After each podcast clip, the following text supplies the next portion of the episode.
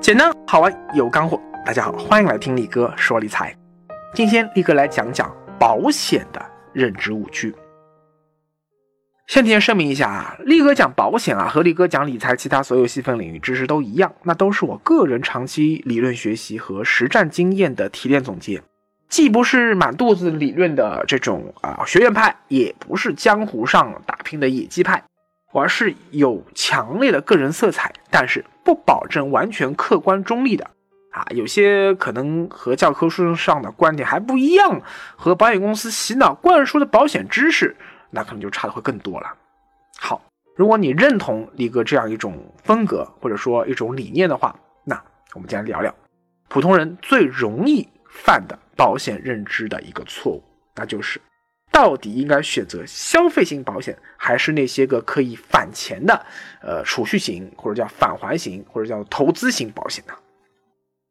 这一看啊，消费型保险的优点很简单嘛，因为价格低，压力小；缺点呢就是到期了，如果不出事，对不起，啥都没有，钱白送保险公司。而返还型保险则相反啊。缴费多，压力大，但就算将来不出事，也能拿回本金利息，那你心里多少会舒坦一点。很多人既不想多交保费啊，他也不想给保险公司白送钱。哎呦，你看这纠结啊，怎么办？怎么办？其实啊，这是保险公司长期的刻意销售误导，让你中招了。只要你买保险，对不起，就是天然要给保险公司送钱。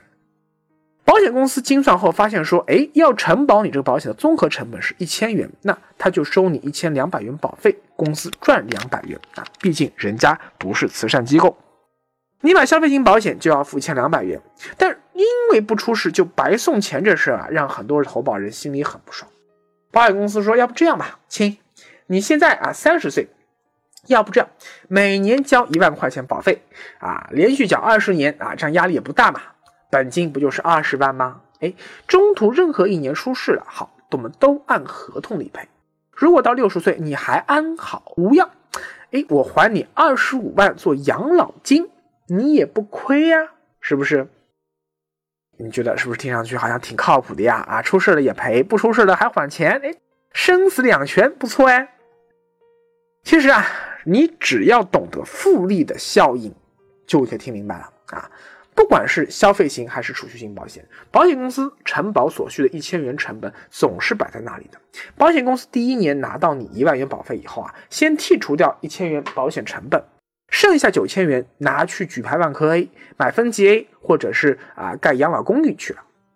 几十年的复利效应是很可怕的呀！到你六十岁，别说本金二十万还你，还补贴你五万块钱。这样说，就算补贴你十五万。甚至说补贴你二十万，让你翻倍，保险公司可能也还是赚大了。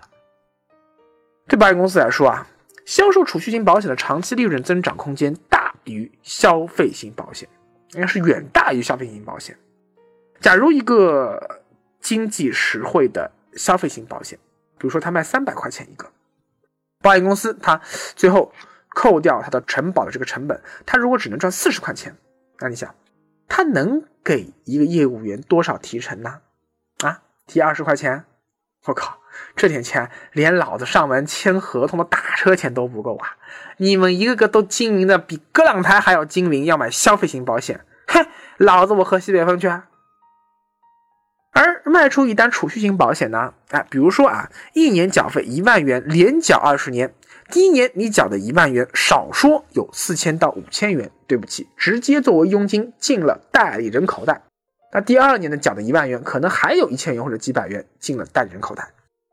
这就是为什么你买了长期储蓄型保险，第二年突然发现不划算啊，我要退保，那必然损失惨重，到时候就进退两难了呀，可能比遭遇股灾时亏的钱还要多。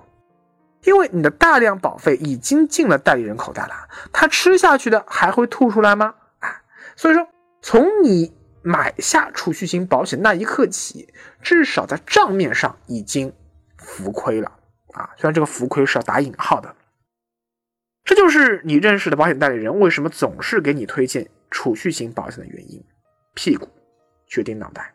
从利益上看啊，保险代理人站在你的对立面，请问他不坑你，他坑谁呀？也正是因为你前期讲的储蓄型保险的保费中，大部分都花在了营销佣金和保险公司杂七杂八的行政开支上，导致你保险的现金价值，啊，主要现金价值就是说退保了以后能够拿回来的现钱啊，可能在漫长的十到二十年时间里，和你投入的本金相比，都是一种亏损状态。对，如此长时间的亏损。你想要投资那个最坑爹的 A 股啊，可能亏钱要亏这么久也不容易啊。所以啊，力哥一直推荐会理财的小伙伴们买消费型保险。如果兜里不差钱，而且你也懒得理财，或者说你不会理财，你且是一种风险厌恶型人格，不希望承担任何风险，这种情况下买储蓄型保险才是更好的选择。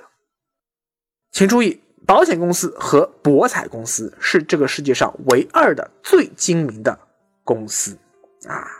因为保险公司从某种角度上看，它就是一个博彩公司，挂了你就赢，没挂保险公司就赢啊！它的精明程度是超过了银行、证券和基金公司的。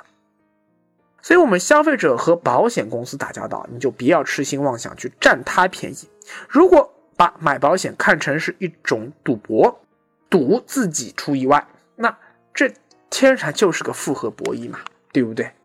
下注那一刻，那注定你就已经输了啊！只要你发现这其中的门道，最后你不要输得太惨，你就已经是保险达人了。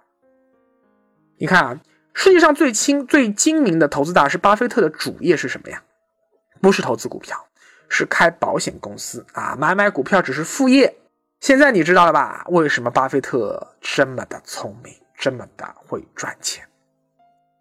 从这角度看啊，聪明理财达人对待保险的态度不应该是完全无视啊，也不应该是多多益善，而是给自己适度且必要的保障就可以了。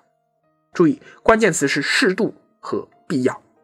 适度针对的是你口袋里有多少钱。正所谓有多少钱办多少事啊！你别打肿脸充胖子，穷光蛋一个还要买很多保险，没必要。有些人啊，住地下室发霉的群租，月月都月光。这个没有女朋友，天天只能打啊，这种二十四 K 纯屌丝，与其每年花上上千元买保险，真不如每顿方便面给自己多花两块钱加个蛋，补充一点营养。对你来说啊。当下满足自己的吃饭需求比保障需求重要且迫切的多。保险公司小伙伴听到这里啊，哦，肯定我估计啊，勃然大怒了呀！错，穷人才更需要保险啊！你这个说法不对呀！如果说穷屌丝突然重病或者被车撞了，又没有保险加持，岂不是更惨吗？富人反而没有那么需要保险啊！到时候请问你给他捐钱？救他命吗？对此，我的回答是：对于真正的社会最底层的穷人来说，万一出现这种情况，那就认栽吧，这就是他的命。底层蝼蚁只有追求幸福的幻觉，没有享受幸福的资格。彼岸的天堂和极乐世界，或许才是在这残酷人生中，这些人唯一的精神寄托。反过来说，对于那些个高学历、高收入、正处于人生快速上升通道中的中产阶级啊，尤其是新兴中产阶级来说，没买保险，那对不起，或许真的会扭转你一生的命运。但是对于底层蝼蚁来说，买不买保险，呃，哎，李哥不得不说句实话，都不可能改变你贫穷的命运。但花钱买保险，会让你眼下连吃个荷包蛋都变得更困难。你和一个吃了上顿没下顿，说不定哪天就会饿死人，说他没准哪天会得癌症，你要当心哦。这 有什么意义吗？再看必要，它针对的呀是你客观的风险敞口。单身屌丝无牵无挂，一人吃饱全家不饿，买个一年几十块的意外险够了。反过来说，上有老下有小啊，还要还房贷的中产，对保险的刚需就高很多。给自己配置非常高额的寿险，反而比更基础的意外险和重疾险更重要。所以，保险规划是家庭理财规划中最个性化的一部分。